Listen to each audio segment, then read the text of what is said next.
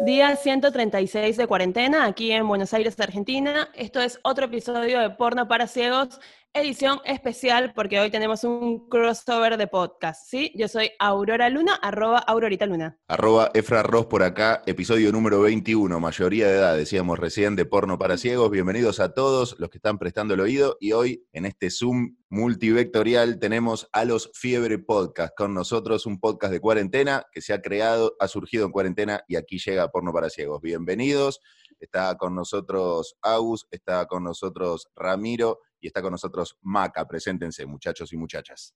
¡Holi! ¿Cómo están? Un placer estar en Porno para Ciegos. Lo escuchábamos siempre y ahora participar. ¡Qué honor! Por y en equipo. Eso Y en equipo. Chicos, para Y ver a arrancar. gente también. Sí, para nosotros también, porque es, nosotros nos vemos las caras con Auro todos los- todas las semanas. Está bueno ver caras nuevas y es la idea ir sumando voces también al podcast cada tanto. Para arrancar, eh, porque yo no los conozco, primera vez que los veo y los veo acá en el Zoom, quisiera saber su situación sentimental en esta cuarentena y cómo la están pasando cada uno. Arranca alguna de las muchachas, si quieren, para no pisarse. Pregunto, ¿hay alguien que la pueda estar pasando bien sentimentalmente en la cuarentena?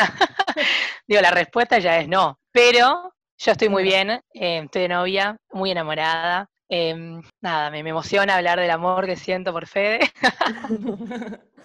Muy bien, ¿conviviendo? No, no convivimos. También por ahí por eso nos extrañamos, nos vimos, nos vemos, pero la vamos llevando bien. Mejor de lo que pensé. Perfecto, ahí ya tenemos un- una puerta que se abre al, al noviazgo en cuarentena. ¿Cómo anda Agus? Soltera, pero la estoy pasando bien en cuarentena. No, no sé si lo puedo decir, pero la estoy pasando bien en cuarentena. Bien, verdad. Sí bien. se puede decir. ¿Se puede? ¿Se puede? Sí, se puede Sí, decir sí, todo. no, eh, vamos, vamos con, vamos de, de frente en march. La está pasando bien. Bueno, otra puerta que se abre, soltería y la está pasando bien. ¿Cómo está el amigo Ramiro? Eh, voy a abrir una tercera puerta porque mm, me agarró la cuarentena como en- empezando a disfrutar mi soltería, eh, de repente cuarentena y, y la verdad que lo estoy extrañando un montón. No he roto la cuarentena para ver a nadie y, y eso lo estoy sufriendo bastante. Genial, tenemos tres puertas diferentes que se han abierto a lo largo de este capítulo, tres visiones diferentes del mundo cuarentena.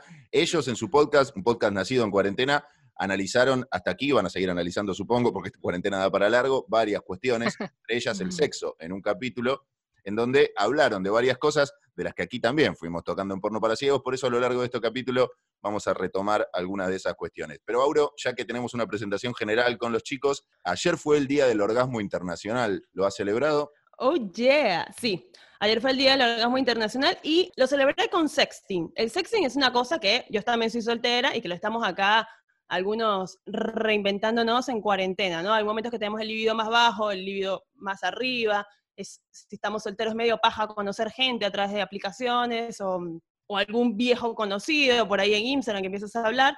Y mm, yo no venía haciendo sexting en la cuarentena y lo, lo empecé a hacer en este último mes.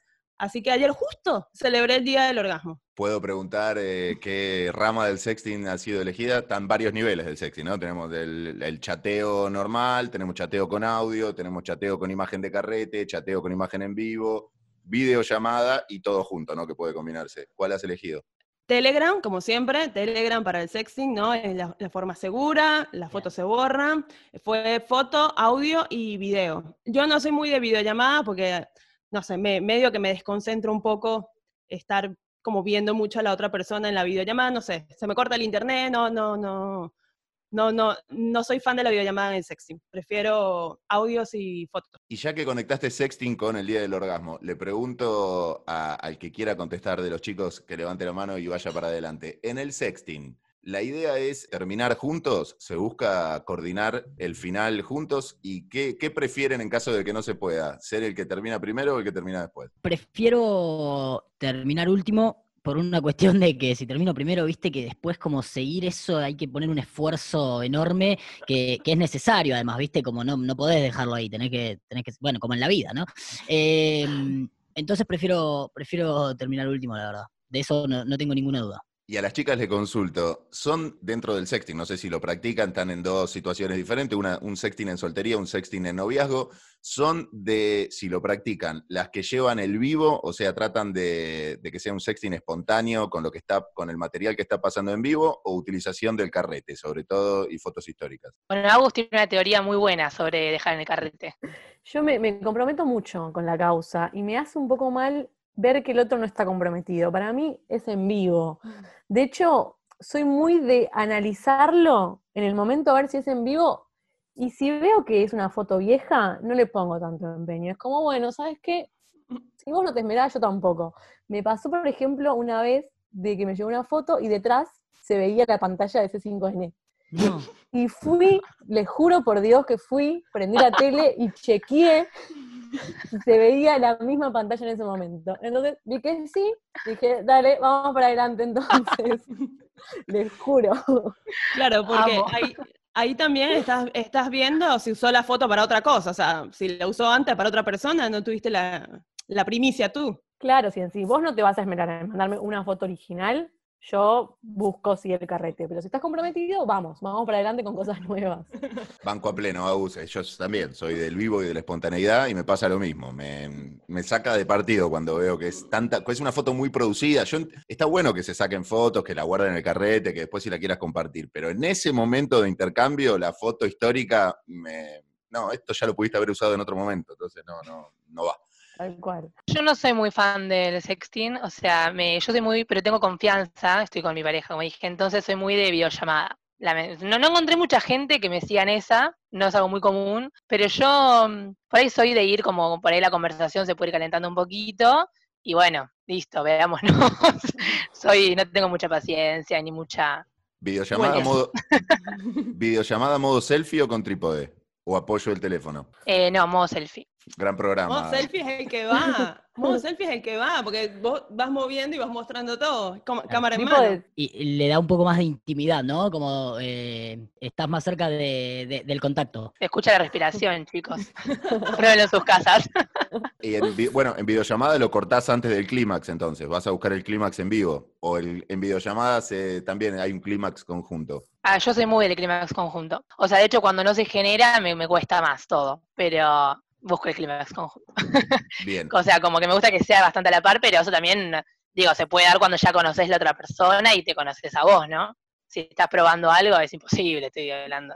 Sí, eh, eh, se complica, se complica un poco. Estar atento a cómo te está filmando, la- estás conociendo. Pero se puede. Igual Sabes se lo que le gusta al otro, sabes lo que te gusta a vos. Pero, ¿saben qué? Pasa algo en el sexy, eh, que capaz las chicas, no sé si, si me siguen en esta, pero que a veces uno quiere mandar una foto y la luz es una mierda, por ejemplo, y no se, se tarda un poquito más, me tarda un poquito más, porque quiero salir bien en la foto, justo te estoy mandando una foto, no va a salir mi peor ángulo. Entonces me tarda un poquito más, y siento que los hombres son un poco más directos en eso, capaz no, no se esmeran tanto, y viene un momento de ansiedad del otro lado, ¿no? Es como que estoy demorando el sexy, y el sexy tiene que ser como el vivo, tiene que ser dando y dando. Pocas cosas más deserotizantes que el tener que levantarte a prender la luz, ¿no? No, me pasó esto de me está dando la luz, o sea, pruebo con un poco más de luz para ver si puedo mostrar un poco más, pero la luz me muestra demasiado, entonces como, es toda una producción para mí que lleva, para mí se prepara como el set antes y después arrancamos. Lo tenía Ah, listo bueno. siempre, el set por las dudas. Que hoy escuché un chabón en una película que decía que la mujer tiene mucho mambo y se hace drama y Photoshop y arregla y piensa la foto. Y yo decía, no es un problema de la mujer, o sea, también el hombre exige, ¿viste? Porque compara, porque busca. Me generó conflicto esa frase. Porque sí, es verdad, una busca la foto y por ahí el pibe no, pero también porque el pibe pide que una busque el mejor ángulo, o que muestre más, o que muestre menos, que se ponen hinchas, ¿no? Digo en general. También, igual, eh, medio que a mí como varón me pasa que si a mí no me gusta la foto, tampoco la mando, medio como tengo ese prurito también de, de que me tiene que gustar a mí la foto. Sí, Igual para pero- mí también hay algo de que la mujer busca un poco más el como una, una foto como más producida, más insinuante, el hombre como que va directo, siempre, siempre lo mismo, varían tres, cuatro formas, pero siempre, como que yo siempre busco a ver, es más, googleo, ¿cómo puede ser? Como que uno se, va, por lo menos voy, porque si no es siempre lo mismo, sobre todo si repetís con la misma persona, llega un momento que ya es como todo igual. Sí, yo creo que el hombre tiene menos recursos también porque, bueno, no sé, eh, tenemos incorporado la imagen, la imagen masculina, salvo que tengas un cuerpo súper hegemónico, con trabado, con una tabla de planchar, eh, unos brazos. eh, no tenés muchos recursos para hacer una foto artística, ¿no? Como que. Y, tampoco tenemos en mente, tampoco vimos tanto ni en los medios, ni de- demasiados chabones modelando. Por, yo por lo menos no tengo eh, mucha. No he visto muchos chabones modelando para saber cómo ponerse, posando, y sí he visto un montón de Sí, chicos. ojalá cambie, ojalá cambie eso, ¿no? Porque también es un poco, condiciona mucho. Sí, pero no sé qué, yo les digo la verdad, hay, hay momentos que caes en lo básico, ¿no? Están todos los memes que el hombre termina siempre mandando su falo y no, no, se, no sale de ahí. Pero, ¿qué otra cosa podría mandar? O sea, ¿qué otra? Me miro el pie, me, me miro la rodilla, ¿qué te voy a mandar? No, no tengo más recursos, ¿qué crees que haga? Ahí para mí es eh, algo que acompañe, una copa de vino, eh, algo de eso. Una No, tapa de un disco. porque- Está buena, ¿eh? Para mí hay que, por ejemplo, eh, cambiar el ángulo de las fotos. Si siempre selfie es como que es muy lo mismo. Probar como el temporizador, que me dé una luz distinta. Digo para los hombres. O pa- mandar un GIF. Los GIFs que me llegan me gustan mucho. Es como que tiene algo de movimiento. Como dale. Para mí también-. Como que arma una historia, ¿viste? Porque la foto acá, no, me- inventame una historia, que tu foto me lleve a imaginarme algo más, no a lo que ya conozco que tenés, que creo que pasa en los dos sexos, ¿no? Sí, pero creo que es al revés, creo que viene toda la historia y la foto termina de poner, de, de Bueno. enmarcar toda esa historia que venís, que venís hablando, que, que venís jugando. En uno de los episodios hablamos de las nudes poco convencionales que- y Efra contó que había intercambiado nudes de, cla- de clavículas. Sí, una vez mandé buena. clavícula. Ah, banco. Que Muy buenas clavícula, clavículas. El otro día leí que era como un hueso re sexy y es cierto. Pero Es nunca se verdad. me hubiera ocurrido ir a intercambiar. A mí me encantó, ¿eh? A mí ¿De me- yo, estuvo bueno. No por la mía, por la de ella. ¿Quién no tiene lindas clavículas? Claro. Es Es, verdad. Claro. es como una galletita de agua, ¿viste? Todo lo puedes comprar. Voy a empezar Pero a mandar clavícula, ¿eh? Claro. Es como Ojo. irse re- reinventando allí para, para no hacer siempre lo mismo, sobre todo como dice Agus, si justo eh, intercambias con la, misma, con la misma persona, si justo intercambias con la misma persona, bueno, un día audio, otro día más videitos, pero bueno, en la cuarentena es una de las herramientas eh, que más nos han salvado, ¿no? No sé si ustedes tienen juguetes. Fue juntas, en conjunto, cuando empezó la cuarentena. Bueno, te cuento, te resumo igual. Empezó la cuarentena y nosotras nos preocupamos porque dijimos cómo se va a sobrevivir a esto y fuimos a conseguir a alguien que nos pueda proveer de un juguete porque cuarentena, todo cierra. ¿A quién le pedís comprar cualquier cosa, pero más un juguete? Hicimos mucha investigación, como somos periodistas, conocemos a chicas que habían ido a radios, ¿viste? Por ahí en confianza le podías pedir, no, o sea, no hablando con marcas, sino con la periodista sexóloga o que habla de sexo conseguimos que nos dé los últimos dos. Me dijo, mira, te haría mil amores, pero me quedan dos. Los queremos.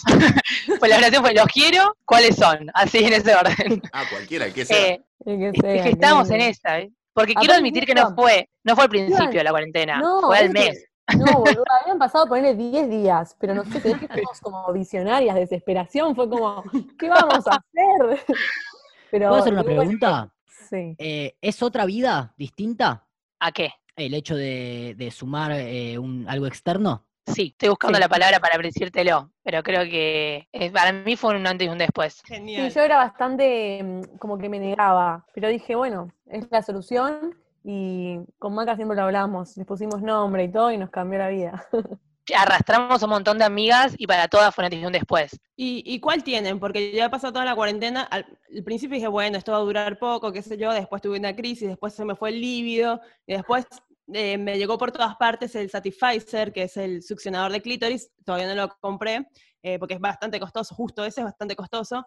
Pero. mm, Igual te quiero que- contar ¿Qué? que nuestra historia continúa, porque pasó algo muy trágico. Fuimos, los compramos, los conseguimos. Aparte tuvimos mucha suerte porque nos dijo, tengo estos dos y cada una quería uno. O sea, no nos pasó de, uy, las dos queremos el mismo, se corta la amistad acá. No, Para nada. Entonces todo re natural, hermoso. Pasó venir un viernes, el lunes nos vimos, pues trabajamos juntas. Qué bien que la pasé, increíble, sí, yo también. El martes, qué bien que la pasé, boluda, a mí se me quemó. No. Tremendo. Y bueno, ahí fue la corta vida del, del vibrador. ¿A quién le pasó? ¿Qué dicen? ¿Quién fue ¿Saben? la que...? Me- y me parece que a Maca se le quemó. No, a mí. Vos, Aureo. Ah, iba a decir Agus, iba a decir Agus, iba a decir Agus. sí, claro, claro. Que fue para bien, porque en ese momento dije, bueno, no es para mí, no es para mí, ya está. Ahí es cuando dije, bueno, tendré que romper la cuarentena. No, pero el tiempo y se me ocurrió decirle, contarle a la chica a la que se lo habíamos comprado, y me dice, mira, bueno, yo me voy a hacer cargo, tengo otro para darte. Y el que me dio, Un amor. no, no, no, no, no. Es 100 veces mejor. Así que por algo pasa, ¿no? Pero para, tengo una pregunta, no sé qué juguete era, pero imagino que si era un falo que vibra, ¿después no te sirve solamente el falo? Era un lápiz, era un lápiz labial. Ah, no, sí. Lo tengo No, ahí guardado. Mejor, mejor que murió. La ¿Saben que balita. ayer vi una historia de una, de una conocida en Instagram que le pasó algo similar, pero que lo compró en un sex shop muy grande, uno de los más grandes de acá en Argentina. Compró uno, le anduvo Desde mal, ahí, se ¿eh? lo reconocieron, lo cambiaron, le dieron otro, le volvió a andar mal. No. Empezó a hacer historias y bueno, y ahora le dieron un tercero y le dejaron el segundo. Entonces publi- publicó una historia, che, ¿alguien sabe reparar esto? Si aparece alguien que lo sabe reparar, se lo regalo. Hay que aceptarlo igual, ¿no? Aparte- si estamos en época de la Ya bandina, te busco. Aparte me pasaba un poco eso, porque yo decía, bueno, alguien va a saber cómo, cómo arreglarlo, pero no es algo que pueda ir diciendo a ver quién me lo arregla, entonces como que está ahí guardado, qué sé yo. Aparte, este, cada juguete, ¿no? Es, es diferente. Entonces, yo escuchaba en el podcast de ustedes que nombraban una cosa que justo hoy le dije a Efra. Descubrí en fiebre algo que creo que me pasó a mí. Y es que como una en cuarentena tiene mucha autosatisfacción, después como que si vas a estar con alguien, capaz tienes ese chip, ese tiempo que te dio el juguete o que te dio la autosatisfacción y después no puedes garchar igual. Y eso me da un poco de miedo, ¿no? Sobre todo si tienes un juguete que aparte, ah, bueno, ya acá me estás desmintiendo acá. en la Tranquila, tranquila. Yo creo que la cuarentena tiene algo lindo que es, digo, es una mierda la cuarentena, no, no la quiero romantizar, es una porquería de la, la pandemia que estamos transitando, pero eh, a nosotros que somos privilegiados y tenemos trabajo, etcétera, nos da la posibilidad de conocernos a nosotros mismos fuera de- del cliché ¿no? y de lo, de, lo, de lo romántico. Realmente te da la oportunidad de pasar más tiempo con vos misma obligado, obligada. O sea, vas allá del tiempo que pasás con tu pareja, con tus amigos, con el laburo, tenés tiempo solo y tu cabeza en un momento para de hacer las cosas que eran naturales y buscas cosas nuevas con vos mismo. No solamente en relación al sexo, eh, en relación a todo. Y yo siento que eso va a ser algo muy positivo cuando tengas sexo con otra persona, porque te conociste a vos de otra manera o descubriste con vos cosas nuevas que, bueno, yo le contaba hoy a Agus, cuando me di un beso con mi novio, porque al principio no lo vi, porque como yo salgo a trabajar me daba miedo, la verdad, contagiarlo, cuando le volví a dar un beso, fue como, boludo, esto es como la primera vez. o sea, Eva, volvemos, li- literal, ¿eh? Como dijo Moria, que dijo que ya la virgen de nuevo.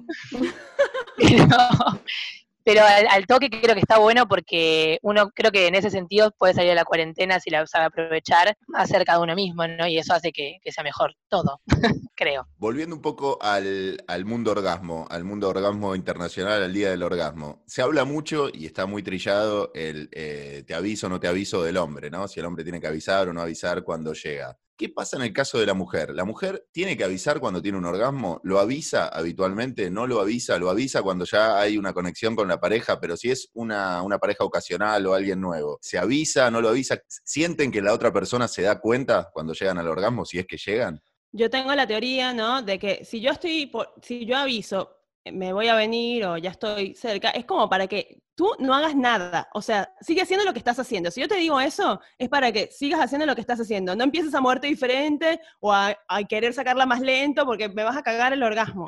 Entonces, yo, tengo la teoría que cuando aviso es para que sigas haciendo, haciendo lo mismo. También me pasa que yo soy una persona muy expresiva en el sexo y que a veces no aviso porque no estoy llegando, pero pareciera que estoy llegando porque soy muy expresiva. Entonces los chavos dicen, ah, bueno, listo, llegó. Y llegan, ¿entiendes ellos? Y me dejan pagando. Y ahí es todo un tema de cómo te aviso. O sea, es como que pareciera que lo fingí, pero no, porque yo soy así de expresiva y es... Entonces ahora aviso para que no me pase. Con no un contador. Avisa con un cronómetro, pon- ponelo en 35 segundos.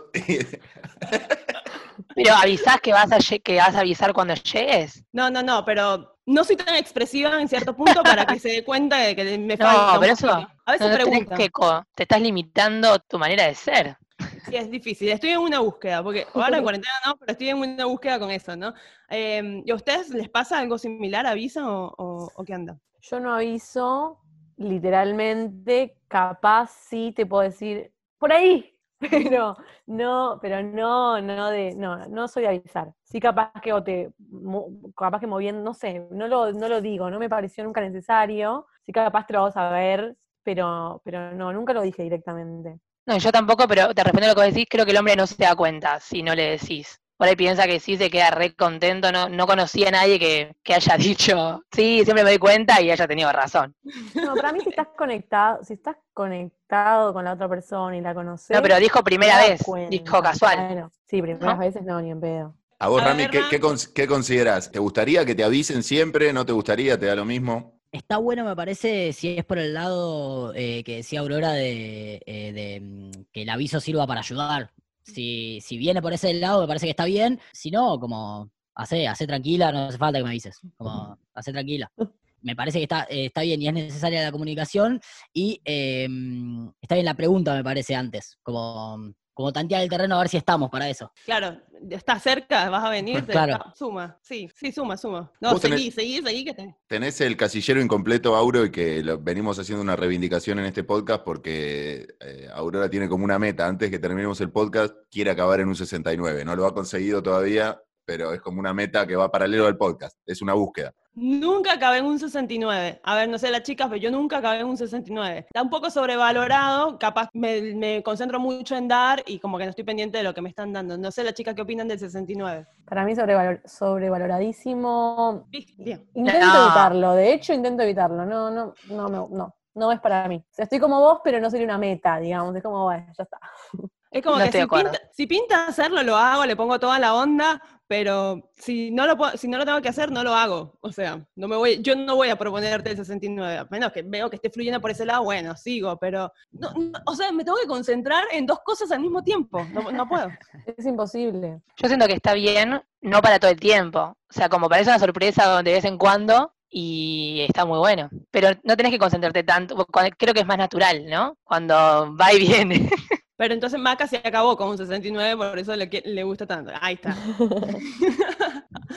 a ver, Rami, ¿qué Correcto. Eh, no, yo la verdad prefiero, la- las banco a, a- a vos, a Aurora y a, y a Agus, eh, prefiero, prefiero hacer por separado, cada, cada uno su momento y, y fue.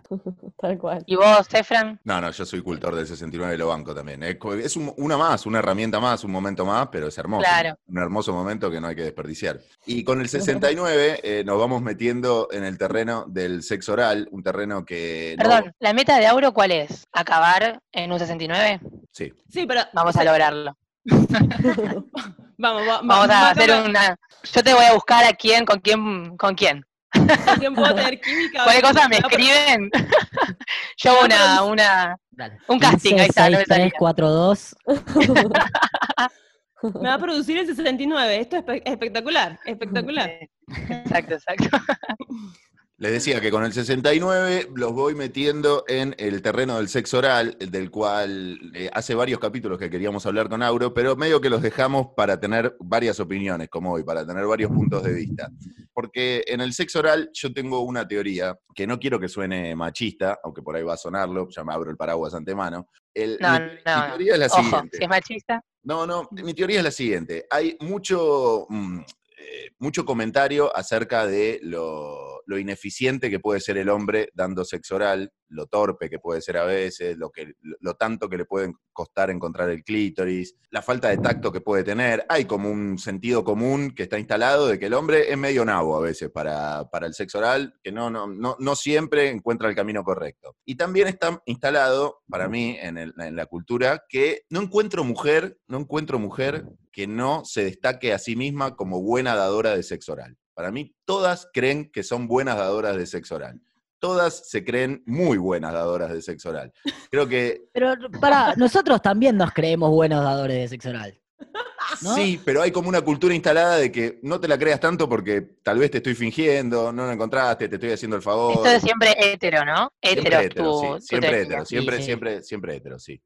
Eh, mi teoría es que las chicas están convencidas, y está bueno que, que así sea, pero que también es, ese convencimiento viene de parte de tal vez la poca comunicación del hombre, de que el hombre a veces incentiva para poder tenerlo, bueno o malo, pero que se lo den, el sexo oral, como que gratifica, gratifica cualquier práctica. Y va creando un sentido en esa mujer que por ahí no es del todo correcto. Es mi teoría. No quiero sonar machista, pero me pasa de que para mí, como hay hombres que dan muy buen sexo oral y hombres que dan un sexo oral mediocre y un sexo oral malo, hay chicas que dan un muy buen sexo oral, un sexo oral mediocre y un sexo oral malo. Pero para mí, en las tres categorías, están convencidas que son muy buenas, verdaderamente. Yo no le voy a decir a alguien si me está dando mal sexo oral que me dio mal sexo oral. Entonces no sé cómo supuestamente sabe de que lo está haciendo mal o bien. Obviamente, si no llegué, capaz se da cuenta.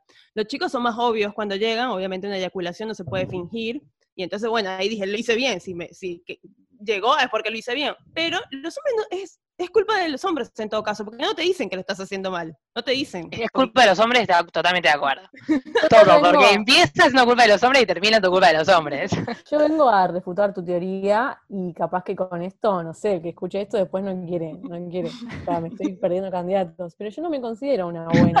No es algo que, no es algo que diga, ¡Qué bien! No me la creo, al contrario. O sea, cuando alguien me lo dice, no le creo. Uno siempre intenta, no sé, al menos yo al menos intento ser cada día mejor, pero no creo que todavía haya llegado a mi top, ¿entendés? Yo creo que la puedo seguir rompiendo. Y estoy en el camino es. Me conmueve este testimonio. Muy humilde. Me conmueve y te digo que es lo que estaba necesitando. Igual yo soy receptiva, o sea, a mí me han dicho tipo, hey, cuidado, más lento, y yo digo, bueno, está bien, o sea, dime lo que quieres y me, voy adaptando, porque es mi forma de aprender, si, no practico, ¿cómo aprendes? Si tú no, me dices, no, no, voy a ponerme cara de culo y decir, no, yo chupo re bien, eh, perdón, hago re bien sexo oral. Y, tú estás equivocado. No, el que está sintiendo todo eres tú. Pero yo veo que con el sexo oral pasa con lo que el hombre le pasa tal vez. Vieron que eh, también está el típico, eh, el cómo estuve, ¿no? La pregunta que, para mí no va, ¿cómo estuve? Estuve bien. ese, ese ego del hombre que, que se juega en ese momento de, bueno, para mí la mujer eh, lo, tiene puesto el ego en el sexo oral, lo tiene un poco ahí, ¿no? Te pregunta, eh, estuvo bien, ¿no? Como que el estuvo bien de la mujer pasa por el sexo oral. No pregunten, ¿te gustó o no te gustó? Es un bajatío, estás re, acabas de llegar, acabas de tener un orgasmo, ¿te gustó? Y es como, para un momento, o sea, tu inseguridad. Déjame pensarlo. Bájala, bájala. No, para mí no está, no está como, o sea, si tenés que preguntarlo es porque sabés que no. Exacto. Si te, gustó, te das cuenta, me parece. Banco esa, ¿eh? Banco esa. Banco esa también. Una cosa que, que, pasa también en el sexo oral es que a veces tal vez lo estás disfrutando, pero quieres cambiar, hacer otra cosa o devolver el favor. ¿Y cómo le dices a alguien, no? En pleno sexo oral, como bueno. ¿Devolverle el favor? ¿Qué dice, señora? Vaya subiendo. Por favor, pase por acá. Em, pero cuando estás como un poco ya aburrido o quieres cambiar, quieres hacer otra cosa, no significa ni siquiera que no estés disfrutando, ¿no? Sino que quieres hacer algo. ¿Cómo le dices a alguien en el sexo oral de que, bueno, ya está, vamos a hacer otra cosa? Es un poco también sensible. Más difícil. Justo decir eso antes, como que para mí no va de la mano en un eh, acabé con un estuvo bueno, porque a veces puede ser como, para mí el sexo oral en gran parte es la previa. Entonces es muy difícil cuando vos decís, bueno, ya está, bueno, quiero esto, quiero lo otro, y ahí es donde se puede uno sentir mal. Pero también creo que una sí se la crees porque se lo dice. Sí, y porque ves al otro, qué sé yo, en máxima expresión de placer. Parece más en el sexo oral que en otra, en alguna posición y no pasa mucho también, le pregunto a los chicos, de que también los hombres te fingen las caras y eso, a mí me pasa que no, no te creo nada, o no, o si el hombre, o si el hombre lo siente porque siempre se habla de que la mujer... No responden, no, responden. dejo, dejo que responda él primero, dejo que responda él primero. Yo tengo mi teoría. igual, así como, para, las dos cosas voy a decir, así como, como es histórico que, la mujer fije, el varón también en algunos momentos, eh, quizás no lo hagamos puntualmente, pero en algunos momentos, digo, tratás de también, el sexo tiene que ver con que la otra persona se sienta bien y, lo disfrute y la pase bien, y si, si hay, algo de eso también ahí en el disfrute conjunto, me parece. Pero igual, yo creo que en general, como en todo, en las relaciones, es clave que, se hable y que se charle. Quizás eh, la baja un poco en ese momento puntual, pero más, más que fingir, en todo caso, me parece que ahí después se, se habla en algún momento y... ¿Cómo justificar un sí finjo, no? No, para mí sí, ¿eh? para mí Aus es un sí clavado. Es el sexo oral, para mí es el momento en donde el hombre finge más. Eh, donde el hombre más... Porque Pero hay algo que no se puede fingir, la mujer y el hombre. Sí, sí, sí, sí. Pero hay, Todo. ca- Ahí te hay caras, expresiones, hay, hay momentos que ya no te está gustando tanto, no está tan divertido, no te está dando tanto Se placer. aburre. Pero, viste, la- estás ahí y, y- y no, y no querés bajarla, no querés decirle no, sacarla, correr. Entonces vas llevando la situación para engancharte vos también y bueno, te vas metiendo en el mood y vas tratando de hacer lo que podés. Pero creo que es eso, es ese, no fingir, pero ese ponerle un poco de, de acting en, el, en ese momento Claro. es lo que hace que la mujer después se convenza que lo que está haciendo está bien si no está del todo bien. Ahí está la clave del, del problema. Claro, pero también está esta sobreexageración en la que te das cuenta ese momento en el que el otro en realidad está exagerando y uno ya se la baja, deja de hacerlo con ganas y es toda una situación incómoda que es como, dale, seamos sinceros. Claro, Para mí igual-. A- abrámosle la puerta al salir de ahí. Como, mm, ya está, hasta acá y seguimos con otra cosa. A ver, Rami, Claro, ¿cómo para mí eso no está mal. Pero ¿cómo se lo dices, Rami? A ver. Le agarró la cabeza. Cambiando de posición, claro. Para mí tiene que ser positivo, no es tipo, andate, no me gusta, es qué ganas que tengo de hacer esto otro. Bueno, Claro. Bien. Esa es mi técnica. Yo cuando me aburro de que me estén dando sexo oral, digo, uy, qué ganas que tengo ahora de, de hacer Claro. lo mismo. Ah, te lo escuché en un podcast. ah, qué miedo. Lo escuché con algo de las grabaciones, ¿no? Por ahí. iba Sí, puede ser. Y, y, claro, exacto, como que intento tomar el control y decir, uy, estoy recaliente con esto que hiciste y ahora voy a hacer esto. No significa, ahora, si me están escuchando, no significa que siempre que haga eso es porque justo no la estaba pasando bien, ¿no? Digo que es una técnica, una estrategia que pueden usar si les gusta para no ser chocante eh, en, ese, en ese tema, porque es complicadito. Yo- ah, yo tenía una pregunta sobre esto, sobre dos cosas tenía. Qué me, miedo. Pasa, que, me pasa en el sexo oral, ¿no? Que hay personas que disfrutan cuando uno baja de- del falo y va a... ¿Cómo se A los dice? goibos. Bola. ¿Ah? A los huevos, exactamente. Eh, y hay personas que son muy sensibles en esa zona y hay personas que lo disfrutan un poco más y hay personas que te lo piden. Entonces nunca sé si da o no da y si sorprendo y está bueno o si sorprendo y es como salir de acá, ¿qué estás haciendo? Me genera, es como los pezones de los hombres, me genera mucha, mucha intriga. Estoy La como- comparación. Sáquenme la duda, chicos. Estoy Por con favor. Aurora.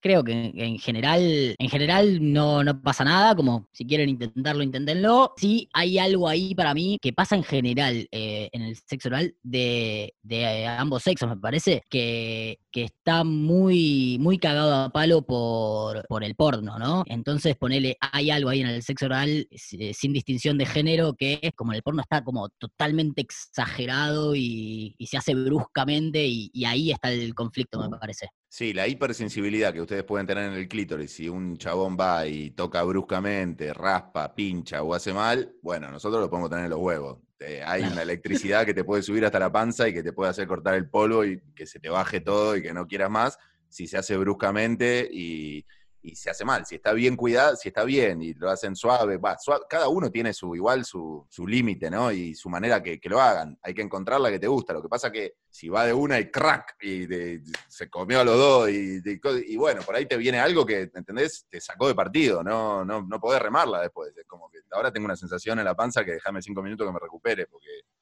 esto me está haciendo mal. Claro. Pero- hace bien, pero está buenísimo. Pero prefieren, entonces, por las dudas de que les haga mal, prefieren que no se vaya los huevos o, o siempre quieren que lo sumen en el sexo. Necesito saber. Yo siempre prefiero decir que, que pare a pedirle que lo haga. Siempre prefiero que, que lo intente y de cualquier cosa lo fre- la freno antes que, que tener que incentivar a que lo haga. Así que no, siempre sí. Comparto, ¿eh? Para mí la clave en todo es empezar de a poco, ¿no? Como vas tanteando el terreno, si no te animás a preguntar. Digo, no da a preguntar porque no da a hablar. No, me parece que no da a preguntarlo. Che, ¿puedo? No, bueno, por eso, en este momento por ahí es como, bueno, empezar y si te das cuenta de la reacción. Si el otro es como que va, cierra las piernas o si sonríe. Pero si fingen, como estos chicos dijeron ahora que No, también... no, boludo. ¿Viste? Es una nueva preocupación para todas. Ahora nos están mintiendo. Bueno, voy a salir un poco del sexo oral y voy a volver a las aplicaciones de cita. Acá tenemos dos solteros, una en pareja, pero me imagino que Maca en algún momento usaste alguna aplicación de cita. ¿Anduviste dando vuelta por alguna en algún momento de tu vida o nunca? Tinder y eso. Sí. No, te juro que no. nunca. Bueno, Re bueno. aburrida. Bueno, me pongo, me silencio el micrófono. No, no, está, voy. bien, está bien, está bien, me gusta, me gusta la visión desde afuera porque podés aportar viéndolos desde afuera a ver qué opinás. La Ah, pregunta sí, ¿o no? Bueno, se habla mucho de Tinder y todo. Esta semana tuve en especial una- unas conversaciones bastante profundas con una, una chica de de OkCupid, y después lo llevé a un plano, estuve, estoy viendo una serie que se llama Normal People, ya la vi, si no la vieron, se las recomiendo, una serie irlandesa, y en base a esta serie, pues, hicimos varias llamadas con, con un psicólogo, a ver cuánto uno está dispuesto a arriesgarse para enamorarse, ¿no? Si estás dispuesto de verdad y qué perdés eh, en ese arriesgarse. ¿Y cómo se relaciona esto con OkCupid o con las aplicaciones? Me preguntarán. La siguiente, ¿qué les pasa a ustedes solteros? Por ahí eh, son ustedes eh, algunos de, estos, de estas personas. Cuando las aplicaciones te hacen muchas preguntas, obviamente, y cada vez te hacen más y los filtros están cada vez más zarpados y OkCupid tiene el algoritmo que te hace 100.000 preguntas. Bueno, cuando ven un perfil muy armado para un lado o para el otro, o buscando una relación seria y estableciendo exactamente las pautas que quiere, ¿no? En esa relación. Busco una relación seria, un compañero para esto, esto, esto. Boludeces, no, no jodan. Eh, alguien que está establecido en que quiere una relación seria desde el vamos, antes de conocer a la persona. O el que está del otro lado, que usualmente no se pone tanto en las aplicaciones eso, medio como que lo pones como opción, pero no lo aclarás. Estoy para la joda nada más, no vi a nadie ponerlo. Como Carches y nada más, una, un perfil de cada 10.000 veo, que pongan eso nada más. Pero cuando ven un perfil muy establecido o para una cosa o para la otra, ¿los atrae? ¿Le parece que está bien, que hay que comunicar con especificidad? ¿O primero hay que conocer a la persona y depende cómo es la persona y cómo, qué vínculo genere con esa persona? A partir de ahí ves qué podés generar con esa persona. Primero quiero decirte que los hombres sí aclaran mucho en las aplicaciones. Estoy, no estoy buscando nada serio no estoy buscando nada serio. Te aclaran eso de una. Y eso es un bajón, tanto como que te aclaren para mí, tanto como que te aclaren que quieren algo serio o como que estoy para la joda, porque los hombres lo aclaran más. ¿Por qué? Porque estás proyectando algo y yo ni te conozco. Entonces ya me estás poniendo a mí en que soy algo para la joda o soy, me estás proyectando una relación conmigo si me conoces, o sea... Ya es una condición, ¿no? Claro, me estás condicionando, relaja un poco, me vas a poner todo ese peso a mí. Hay personas que dicen, bueno, es mejor porque te sacas el filtro y ya sabes que esta persona solo quiere joda, y qué sé yo, si yo, tal vez yo quiero algo serio, pero no lo sé y no he conocido a la persona correcta y estoy fluyendo nada más, es como que tal vez es un poco hippie, pero me parece muy condicionante eso. A mí me pasan dos cosas que para mí también esto va, ustedes hombres me podrán decir que no, pero lo veo especialmente en los hombres, como que creo que nosotras estamos más abiertas a que fluya. Si yo conozco a alguien, capaz que no tengo en mente estar de novia, pero conozco a alguien que me empieza a gustar y probemos, yo siento que el hombre que está, está, si está muy encasillado con que no quiere, la mina puede ser un 10, la pueden pasar excelente, pero él va a estar en la mente, no, no, no. Y me pasó, yendo a lo que preguntabas recién, esto de que el que ya lo tiene muy pensado, me pasó de salir con, chicos que querían una novia. Yo me daba cuenta que no importaba si era yo o era cualquiera, era una novia. Entonces era como, bueno, hagamos planes de novios. No, pará, no sabes si yo te gusto de verdad. ¿Por qué no, tipo, dejas que fluya? Como que el que está muy en ese plan, hoy estoy yo y mañana cualquier otra, es lo mismo. Era como, entonces, tipo, no sé, llegábamos una semana saliendo, literal, ¿eh? yo le dije, me duele la cabeza, no sé, me duele la cabeza, voy a ir al médico, ay, te acompaño. Pará, o sea, como que tenemos mucho las ganas, o sea, ¿entendés? Es como porque me parece más genuino cuando realmente hay una conexión y fluye a esto de estoy buscando a una novia, no importa quién. No hay nada peor que eso, me parece. Es raro, es que es raro para claro. Me cortas el mambo, como que no puedo fluir porque o soy un polvo nada más o soy tu próxima novia, o sea, para un pelo. No me Yo entiendo igual que no es por, no es por género, ¿no? Va, las relaciones eh, homosexuales por ahí fluyen un poco más fácil porque eh, estamos muy condicionados, ¿no? Que los hombres, que las mujeres. Creo que quizás va más con el mambo de cada uno, pero bueno, acepto la. Como también hay que vivir las aguas para hablar en general, ¿no? Claro, estoy de acuerdo. Aquí estamos hablando cada uno de su experiencia propia, que todos somos. Pero bueno, si alguien quiere sumarse también y contarnos su experiencia, lo pueden hacer en arroba ppc podcast. Rami, a ver, ¿qué opina? Si tuvo ahora en cuarentena, además, hablando en aplicaciones. Em, me pasa en general que, no les creo a esas personas, ¿viste? Como mm, más allá de lo que digas en tu perfil, como ponele que vos decís que no querés una relación y, y querés conocer gente y nada más, eh, nunca sabes cuándo te puedes cruzar a alguien que, de repente te despertó querer tener una relación con esa persona. Y al revés, lo mismo, me parece. Eh, sí, eh, tuve algún momento en el que incursioné quizás eh, en eso que decía Maca de, de Grinder o algunas de esas aplicaciones, donde sí se vive un poco más libremente eso. Se nota un montón. Claro, claro, es un mundo que nosotros desconocemos. Yo, al ver los perfiles femeninos, les, soy sincero, eh, tanto de Happen, de Tinder o de OkCupid, siendo hetero y viendo perfiles femeninos, muy pocos son los que aclaran, quiero algo, te ponen hookouts en OkCupid, pero en la descripción propia, donde uno escribe en el perfil lo que busca, no veo chicas que pongan, bueno, quiero eh, pasar buenas noches. Una de cada mil, de verdad. En cambio, de las que ponen, estoy buscando algo serio, alguien para compartir, tomar unos mates, viajar, compartir la vida, eh, y como que ya te da todo el, el itinerario de todo lo que querés hacer. También Entonces, te la baja. Uy, pero Ah, en no, serio, no. ya es como que ya entré a jugar, ya tengo un rol. No te di ni like y ya tengo un rol de todo esto que tengo que hacer. Es como es un montón. ¿Y qué opinan del abstenerse? Abstenerse si tomas alcohol. Ya yo te descarto, porque, o sea, soy. o sea, te dicen no toma alcohol, chao, no, eres- no puedes ser mi amigo. Absten Ay, tantas reglas me vas a, pon- a- a poner para, para intercambiar una conversación o para conocernos. O sea, es heavy. O abstenerse, chicas pro aborto. Me parece re agresivo, aparte, cuando ponen ese tipo de cosas. Mejor, E mejor que te avise igual. Ni no pone ni like. Está bien. Ahí está, ni, claro, chao. Igual me salta cualquier cosa. la- eh, me saltó la otra vez en OkCupid un chabón con una de foto de perfil, un osito Winnie Pooh. Sí, bueno, eso. Miedo. Miedo, vale, o sea, la pifié en el algoritmo. Pero el abstenerse, qué sé yo, no sé cómo tenían sus, sus, sus perfiles ustedes y Maca puede contarnos este, si se haría uno, cómo lo, cómo lo pondría, pero no, no, no, yo no tiro tanta información. Tampoco te tiro mi Instagram porque eso es como pensar tal vez que quiero seguidores, hay personas que piensan eso, tiro una frase o algo que me, más o menos me defina y chao, no, no pongo. Estoy soñando, viajando por el mundo. Yo no pongo eso. No sé qué opinan ustedes. Justo Agus puso eso en su. Me mata. No. Eh, no, eh, yo sí pongo mi Instagram, pero por una cuestión de como no te oculto nada. Como, toma, si querés entrar y, y, y mirá el resto de las fotos, no solo la que pongo acá. Y en cuanto a la información, intento poner lo menos posible, sobre todo para, mm, como, no sé, para tener tópicos para charlar después si nos vemos. Claro. ¿Qué dice la tuya, Rufi?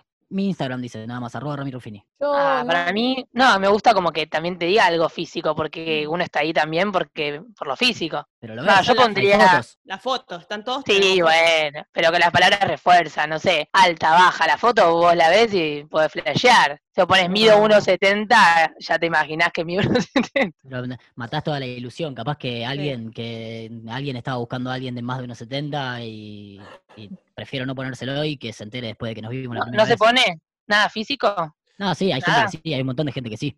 Yo pongo la altura nada más. Justamente pongo la altura nada más, porque creo que lo único, que, lo único que puedo ¿Cuánto dejar. es? Eh, ¿Importa? a mí no 90 me- es a- importante, vale ponerla, listo. 1.90 y mi Instagram. Claro. Y también pongo lo mismo Cuando- que. eh, Perdón, cuando suma, eh, Claro. cuando es algo positivo, se pone. Yo no puedo poner la altura.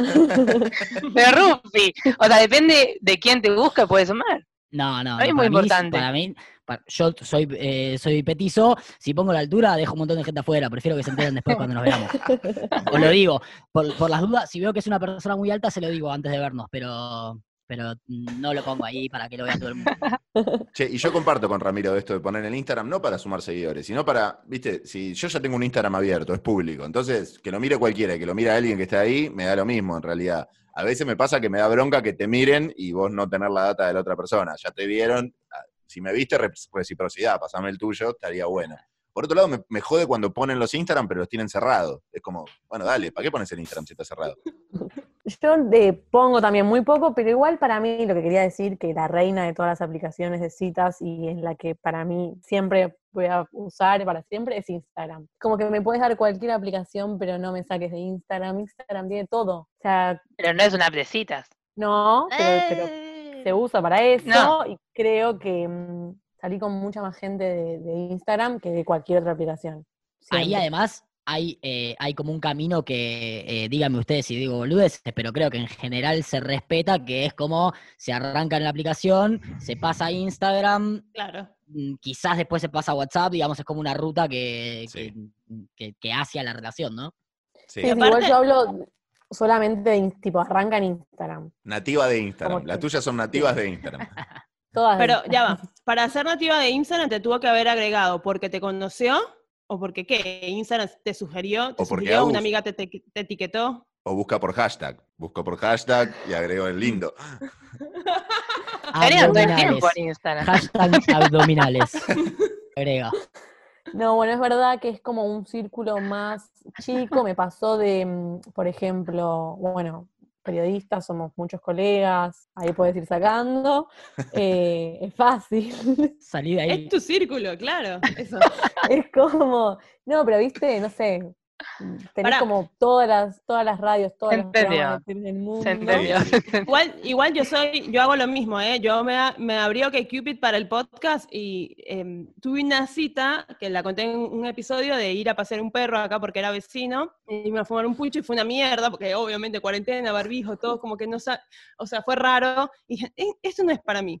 Vuelvo a Instagram con los que estén en Instagram, o sea, con los que estén allí, que me sigan o que yo sigo. Obviamente, si yo lo sigo es porque lo conozco y me genera ma- como más atracción. Y bueno, vuelvo a Instagram y me funciona. O sea, eh, porque aparte prefiero a alguien que conozco y que sé más o menos que ya me sigue porque se banca las cosas que yo hago o que más o menos tenemos las mismas, los mismos gustos. Entonces, fueguito, fueguito y chao. No, me pasó de que me digan, me animé a invitar a tomar una birra porque me parecías muy divertida y muy copada por historias. Y eso en las aplicaciones. es amor.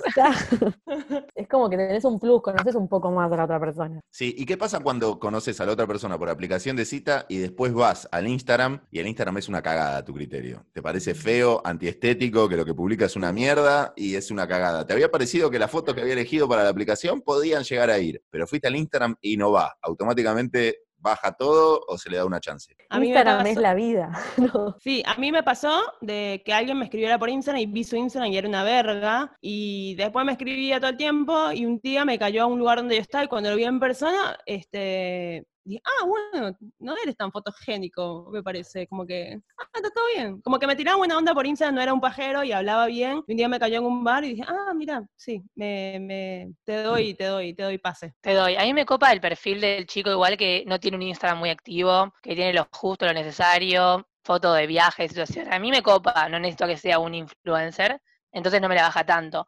Pero hay Instagrams raros. Eso, o sea, separo ahí el raro del que lo usa poco.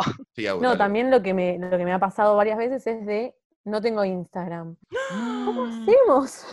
¿Entendés? es ¿Cómo- Claro. creepy. A mí no me, ahí no lo cancelé. Todavía no O lo estás cancelé. escondiendo algo. No, no, Bueno, oh, pasó- claro. No, me pasó de sufrir porque no sé si me mirás la historia, no te la puedo reaccionar. Es como, ¿qué hago? Perdón, Claro. yo conté que una vez, una vez en Tinder me pasó de, de, de eso, que un chabón me dijo, no, no tengo Instagram, y yo me tardé en responderle, porque no se está haciendo otra cosa, el chabón dijo, ¿me cancelaste porque no tengo Instagram? Y con, no, antes no, pero ahora te cancelo Ahora por sí. esta pregunta de mierda. Eh, Todo esto es en base a virtualidad, a conexión, Sí. a primera conexión en virtualidad, porque cuando conoces a alguien en el mundo, un compañero de facultad, un compañero periodista en tu laburo, o cualquier persona que te cruces, lo, lo conoces, haces un flechazo, después vas al Instagram, el Instagram no está tan bueno, y bueno, te la baja un poco, pero si ya lo conoces, sigue, no, no cancelás. En cambio, si viene de nativo virtual, ahí sí cancelás, porque no, es como, me tenés que dar el prejuicio que yo estoy buscando. Tenés razón, tenés razón. Exactamente. Bueno, cada uno, ahora en, en- en la cuarentena pasa mucho, ¿no? De que hay personas que buscan vincularse solamente para tener a alguien con quien hablar a través de las aplicaciones. No sé si les pasó, a mí me pasó de conocer gente así, pero yo no estoy en ese mambo y sentía que gente que me quería hablar simplemente porque estaba en cuarentena encerrado y no, qué sé yo, no... Ya me descargué, ya me eliminé OkCupid, como que no, no me sumaba. No sé si a ustedes les pasó de, que de personas o de ustedes mismos generar vínculos simplemente porque necesito hablar con alguien, quiero pegar onda, no sé. Sí, arranqué la, cuarentena las primeras semanas, eh, me, volví a descargar Tinder que, que lo había borrado y mm, tuve así un par de conversaciones. Creo además que en algún momento Tinder como que abrió sus distancias y como estábamos todos en cuarentena, eh, podías hablar con personas que estaban en cualquier otra parte del mundo, eh, pero la verdad me cansé bastante rápido de eso. Sí, empecé a hablar con, con algunas personas nuevas eh, por Instagram, pero mm, un poco más cercanas, de, con, quizás con algún amigo en común o alguna amiga en común, o, o- que nos habíamos cruzado alguna vez en algún lado, como con un poco más de contacto y cercanía. De perspectiva de conocerte en algún momento, si se da. Sí, claro, de, de- de invitar a tomar cervezas, que vamos a estar manijas de eso cuando termine todo esto. Para, vol- ¿Para ustedes vol- les volvieron algún ex o un viejo conocido ahora en cuarentena? Yo me puse novio una semana con un ex, no lo conté nunca, pero lo cuento ahora. Una semana. El ¿Y qué capítulo que viene vamos a profundizar. montón, Eso pasa un montón. Yo lo escuché a todo el mundo, como que te reí de gente que ni te acordás que existía porque está en Instagram. Eh, y yo creo que eso es culpa de la soledad. Que te conoces, pero no ya, porque pasó tanto tiempo. Te desconoces, A mí, te me, a mí me pasó al revés igual. Me pasó un poco al revés de esto de que mm, sí sentí que mucha gente, mm, viste, gente que siempre está ahí por ahí dando vueltas, que está todo bien, pero me pasó de que me hablaban y, pero sí, ya sé que no te voy a ver, no tengo ganas de charlar, como que filtré mucho. Yo sé que esto va a ser un problema para cuando se abra, porque como que dejé todo ahí muy colgado, me quedé con, o fui muy selectiva y me quedé con muy poco. Pero si no, no te voy a ver, es como que me aburre, no, no puedo mantener fluida la charla si, en, si va a quedar en nada. En términos periodísticos, algunos hicieron parrilla, ¿no? Dejaron en parrilla varias notas para cuando se abra tenerlas muy a mano. Eh, el último tema que me gustaría tocar con ustedes, para no robarle más tiempo, ya que los tenemos hace varios minutos conectados, es eh, justamente una vez que, que pasaste ese filtro de las aplicaciones y vas por la primera birra, vamos a sacar del contexto pandemia porque no hay bares como para ir, no hay lugares. Entonces vamos a la, a la vida prepandemia. Te conoces con alguien. ¿Qué ¿qué cosas, pequeñas cosas que veas en la otra persona de ese primer encuentro te hacen pensar que en la cama no va a funcionar? Mira qué buena pregunta. Que sea rata. Uf, sí, ¿eh? Si es rata, ya yo sé que va a ser mezquino en cualquier aspecto de su vida. Egoísta. El soberbio también, el muy yo, yo, yo, mira que viene esto, es, es en después. No Claro, es va pegadito con eso. El banana, a mí el banana, el que está todo el tiempo hablando del mismo, ¿viste? O la autorreferencia.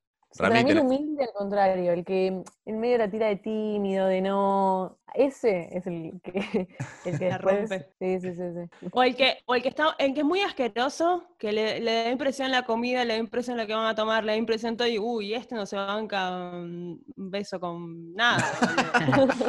Yo estaba pensando en eso, estaba, estaba pensando quizás en, en la persona que es muy selectiva, ¿viste? Como, ah, no, esto no lo puedo, como la persona que, que, ¿viste? Esa persona que corre cosas de su plato y, Mm. la deja al lado, como ese quizás es como me hace pensar en eso.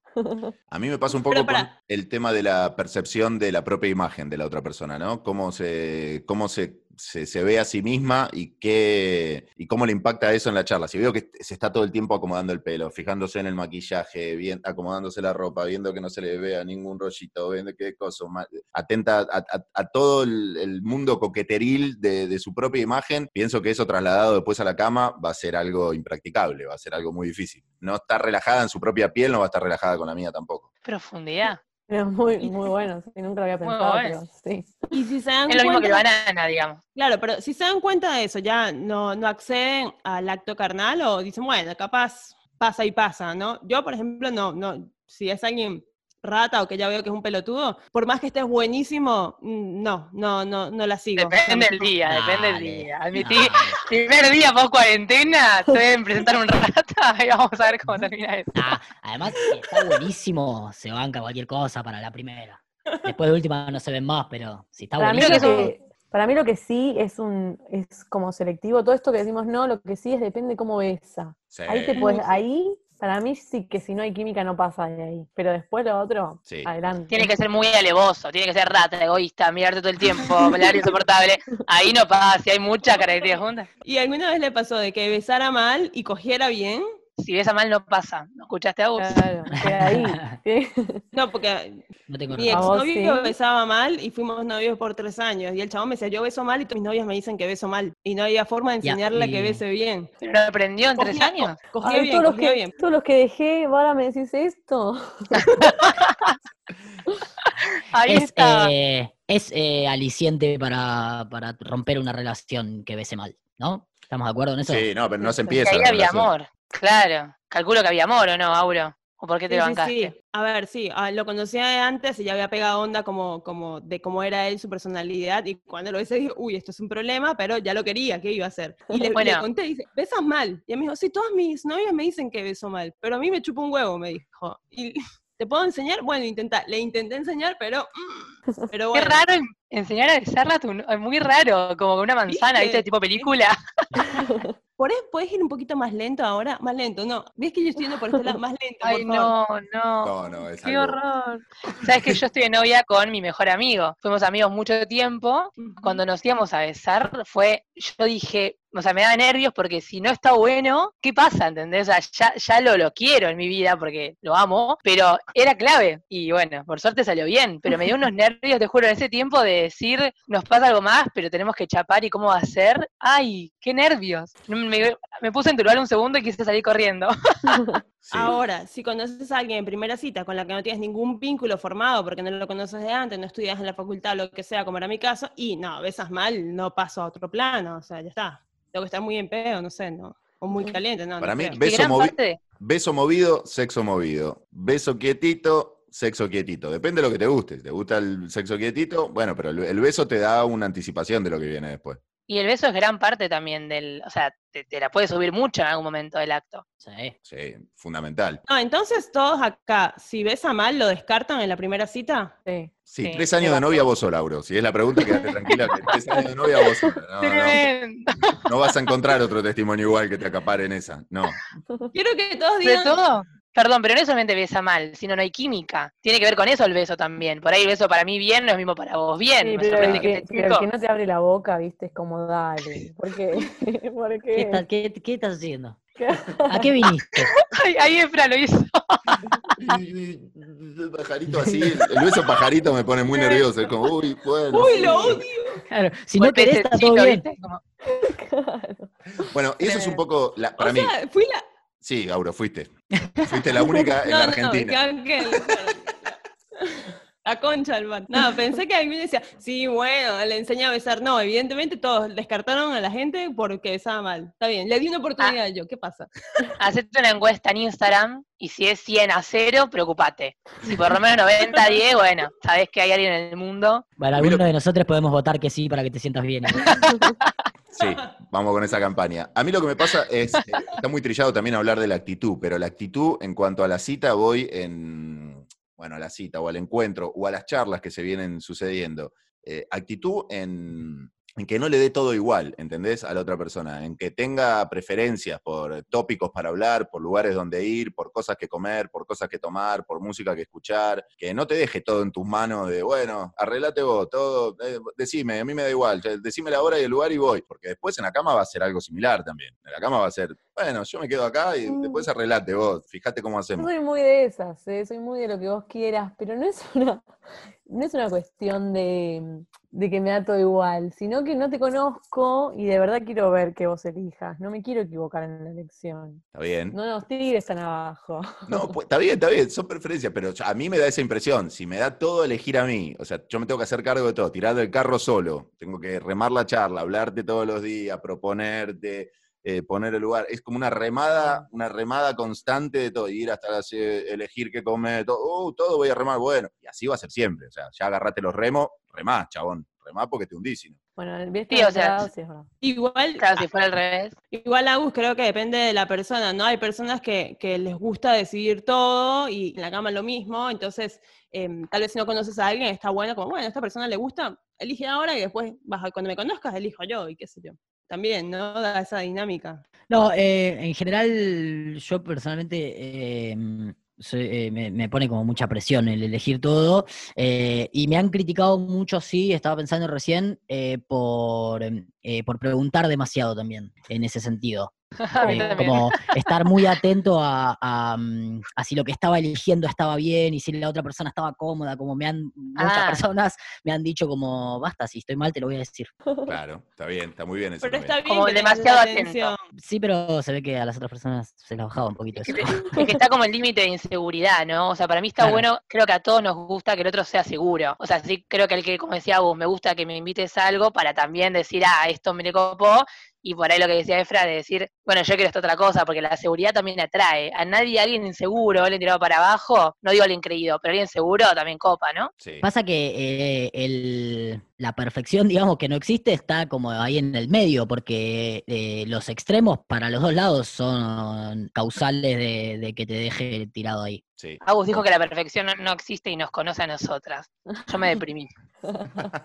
No sé vos. Y retomando lo que dijo Rami antes, también se habla mucho de que en las primeras citas no hay que ir a comer, que está bueno no comer para no pasar por ese momento de ver comer. Y de- para mí, ver comer a la otra persona es fundamental, cómo come.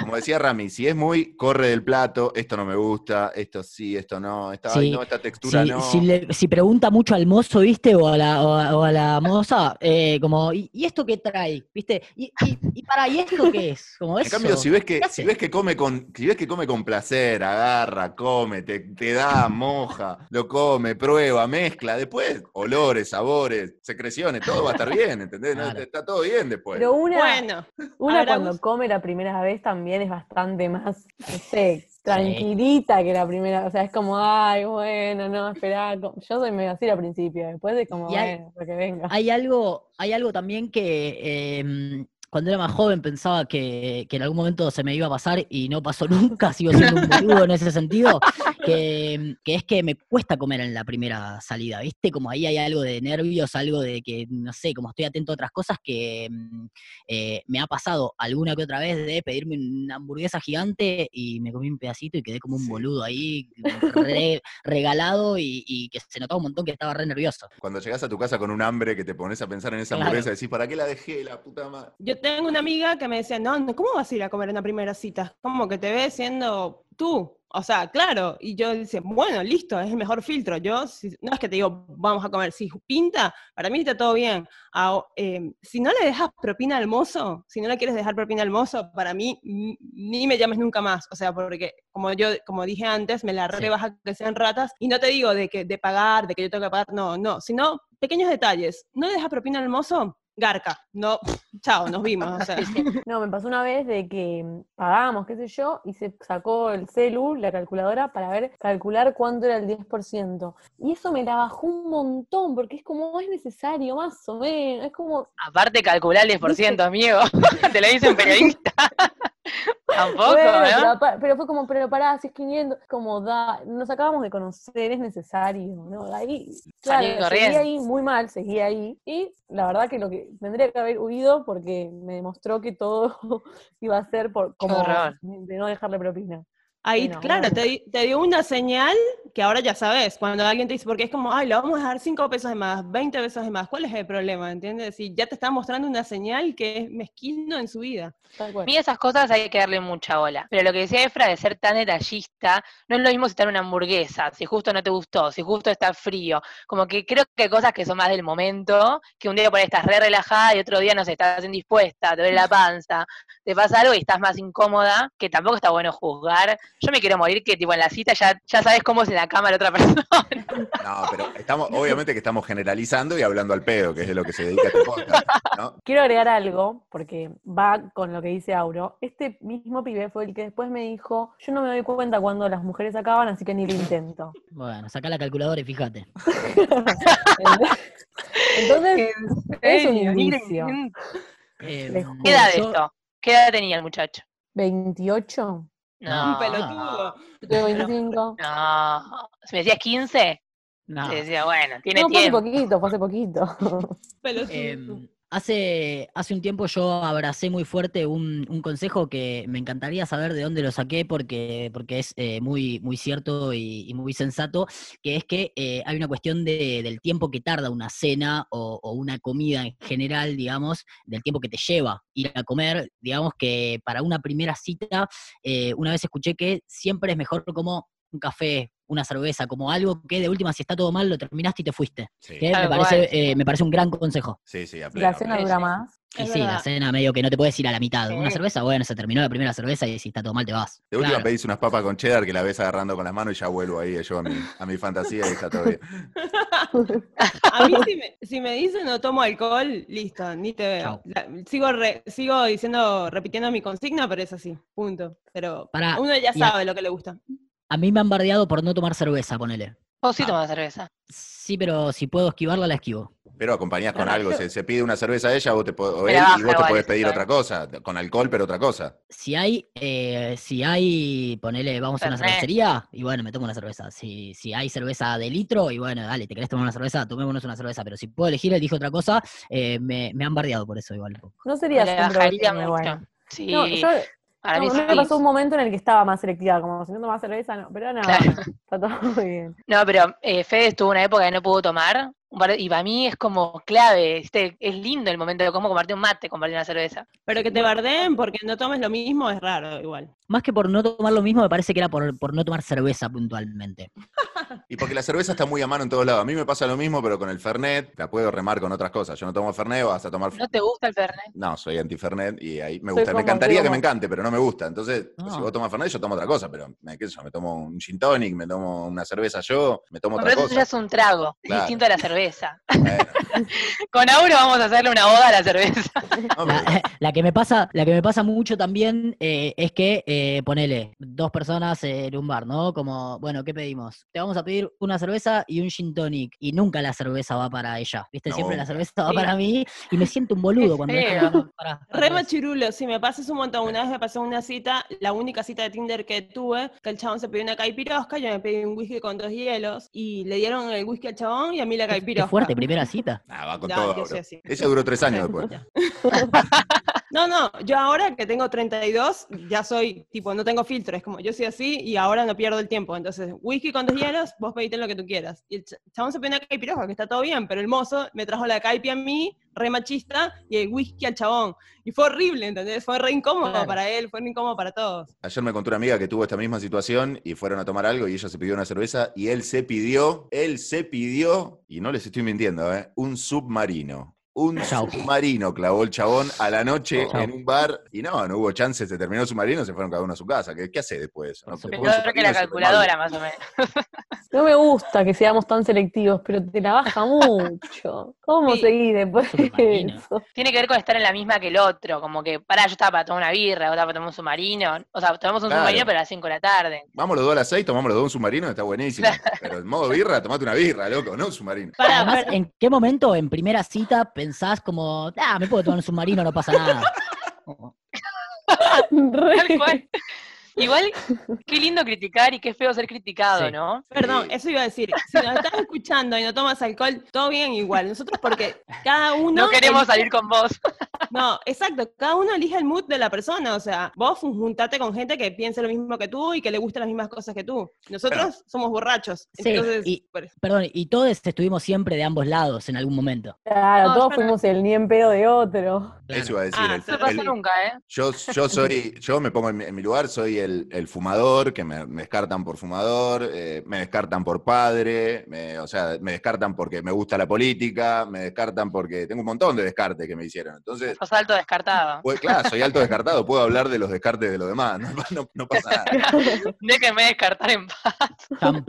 Descartes. A, a mí me han descartado por borracha mil veces, o sea, es así. Es como, ah, bueno, tomás un montón. Y sí, perdón, sí, locos. Si no te gusta que tomemos ahora whisky, está todo bien. Yo tomo whisky, no sé qué quieres que te diga, es así, punto, ya, seguila. Pensaba que el sexo es piel, ¿no? Como que también uno descarta cuando no lo sentís. O sea, de repente, no sé, ah, encontrás a alguien que toma birra, pero no, no fluye. No, cuando fluye te chupa un huevo. Pero es muy probable que fluya si tenés los mismos gustos. Exacto, por ahí va la cosa. También me parece como para, quizás como para tener un manto y unos segundos de seriedad, estamos hablando de primeras citas, ¿no? Que ahí cambia mucho todo el panorama. El resto, después, si vos no tomás alcohol y estás escuchando, igual hablemos, ¿no? Que el resto se construye y quizás si queremos tener una relación podemos igual. Rufi necesita que le hablen. Pasá tu teléfono.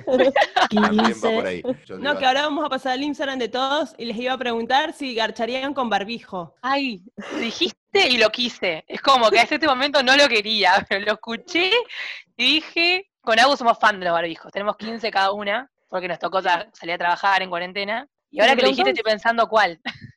Me preguntaron si era una fantasía que tenía. Y la verdad que no, porque mm, yo no sé, pienso que me agito de solo caminar, creo que estaría complicado.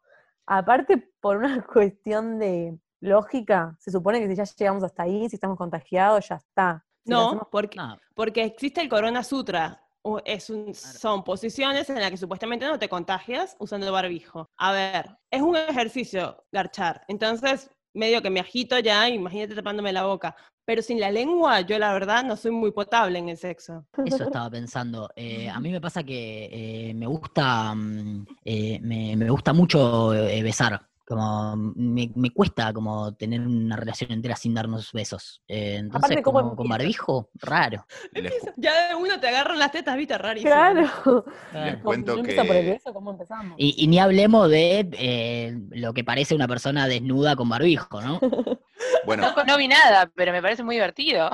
Bueno, hay una serie en Netflix que se llama El Reto del Beso, que es brasilera, la subieron hace poco, que la pegaron con la temática porque es una serie más para adolescentes, pero la temática es que hay un virus en un pueblo que se transmite por los besos. Y bueno, el virus es originado por mutaciones animales, cualquier coincidencia con la realidad, la pegaron en la época que la sacaron, pero llega un momento que son pibes de, de quinto año de la secundaria y que us- usan en un, en un- en un momento barbijo, pero de látex, tipo de forro, con tipo eh, que, la- que vos podés chocar lenguas, pero la chocás a través del barbijo. ¿Entendés? Entrás con el barbijo. Igual horrible. En chupar látex, no sé si alguna vez lo hiciste, pero no, no, no, o sea, no es recomendable. No, igual es tipo látex, es como el material del Prime Skin, ¿vieron ese, el, el Prime Sí. que no es de látex, que es del otro material, que es muy bueno, ese preservativo recomiendo si no lo, no lo probaron, eh, es de ese material que no me acuerdo cuál es ahora.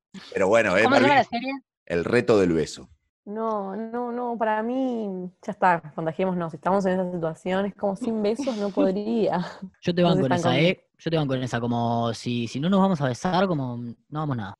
No, pero yo lo tomé más como algo de una vez, ¿viste? Como sumemos al barbijo. Eh, eh, Un ratito.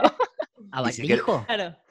Pero como el un, un disfraz, un barbijo. Y para cerrar, para cerrar te digo que la otra recomendación que tocamos el capítulo pasado es la que daban en Canadá, que era el sexo a través de agujeros. No sé si han visto eh, paredes con agujeros en donde una persona de cada lado. Es, ya es una práctica conocida eh, en el mundo de la fantasía y en el mundo del morbo, en el mundo del porno, hay como videos de eso. Pero bueno, va una persona de un lado y la otra del otro y o, o sabés lo que hay del otro lado o entrás y pase lo que pase. Otra de O sea, tienes que poner el pito a través de una pared, me parece súper peligroso. No tengo pito, pero la realidad, poner cualquier cosa ahí y que pase lo que sea, no sé, me parece, Estamos no me dando opciones, arriesgaría. Auro. Te estamos No, dando opciones. y a, a riesgo de exponerme ante una multitud, voy a decir, tenés que tener pito de porno también, ¿no? Para atravesar una pared. Ay, pero hay machimbre finito, ¿eh? Hay machimbre finito, no, no, 15, 15 centímetros de machimbre, menos de 15 centímetros, eh, 10 centímetros de machimbre, tapa, tipo madera balsa. Milímetros, milímetros. Milímetros, eh, no centímetros, milímetros, milímetros. Centímetros estamos No, centímetros, ¿sabes qué? Dejo esto, me voy a trabajar. Prendo la cámara para trabajar, olvídate. 15 centímetros. Bueno, chicos, tienen Bueno. cuatro capítulos de Fiebre, este podcast de cuarentena ya subidos. eh, uno que habla sobre sexo específicamente, otro que habla sobre las fiestas virtuales, que lo escuché y está muy bueno. Otra modalidad de, de buscar. Gracias. Escuchaba en el capítulo que, de- que explicaban en una de las notas uno de los organizadores de cómo se daban cuenta que la gente estaba chateando en privado mientras estaban en modo fiesta. Y eso me pareció divertido, ¿no? Ver en la cantidad de, de conexiones que vos te des cuenta más o menos quién está bailando con quién en, en un chat privado, está bueno. Tiene también Agus, sobre y- excesos, decía Aurora, y uno más de, Salud mental. de salud mental. Que, ¿Cómo hacer para que para no colapsar? Para Agus y Rufi, bueno, Maca también te pregunto, si estuvieran en alguna fiesta virtual y se daban cuenta o, o chancearon. ¿Acá se dice chancearon o es en Venezuela? ¿Chancear? Venezuela. Acá no, no sé, no sé qué significa. No sé. Ah, en Venezuela le decimos chancear a como coquetear eh, en las fiestas virtuales. ¿Se dieron cuenta? ¿O ¿Chancearon alguna vez en una fiesta virtual? Pasaron cinco meses, chicos. No, lo que me pasó sí es darme cuenta que, o sea, gente que estaba hablando entre sí, riendo, o sea, criticando a la otra persona de la fiesta virtual. Viste, como que te das cuenta quiénes hablan entre sí, pero no por una cuestión de, de coquetear, sino de como, mirá lo que está diciendo esa pelotuda. No estaba bueno tampoco. Mm. No, Háblenlo después. Sí, sí, sí. Eh, yo no, no, no, la verdad que no asistí a ninguna fiesta así virtual con, con personas desconocidas. Eh, así que no, no tuve esa oportunidad. Todavía queda algo de cuarentena por delante, así que capaz que en algún momento lo, lo experimento. No cerramos ninguna puerta. Bueno, muchísimas No. gracias, chicos. Muchísimas gracias, Maca. Muchísimas gracias, Au. Muchísimas gracias, Ramiro. Fiebre Podcast los encuentran en Spotify como a nosotros. Auro, ¿te queda algo más para cerrar? Yo quiero Chicos, decir que cumplí un sueño al hacer radio, aunque de esta forma tan rara con vos, Auro. De nuevo, Ah. porque hicimos alguna participación, pero ahora fue más largo. Y un placer, Efra. Eh, y Bueno. aguante PPC. Porno para ciegos. Ah, lo dije bien, mirá. Es que nos censuran en Instagram por poner porno, entonces Claro. PPC Podcast. y- Mira, Que sigan los éxitos. ¿Cómo son sus redes sociales de cada uno y, y del podcast? Así lo siguen los, los que están escuchando. Hay mucha gente en México, así que le mandamos un gran saludo a todos los oyentes y seguramente vamos a sumar alguna participación en un podcast en México. ¿Cómo son sus redes sociales? A ver. Que empiece Rufi, que me parece Bueno. que quiere decir. Todas las redes, ¿no? A Rufi. Hasta LinkedIn. somos- no, so- eh, yo soy arroba Rami Ruffini con doble F y el eh, podcast tiene su Instagram que es eh, arroba fiebre podcast, bastante boludez. El mío es arroba agusneyen, es mi segundo nombre, y me encuentran ahí. Olvídense de todo lo que dije, soy copada. Claro, seguime aunque lo no tengan en cuenta, claro. Eh, yo soy eh, arroba soy Maca Laviero. Como la vieron a Maca, Muy bien. pero al revés, Maca Laviero, sin la N. Muchísimas gracias a los tres, chicos, por este No, crossover podcastero. Gracias a ustedes. muchísimas gracias por acá, arroba Aurorita Luna. Saben que nos pueden seguir en arroba PPC Podcast. Arroba Efra Ross por acá. Chau, chau. Hasta la semana que viene.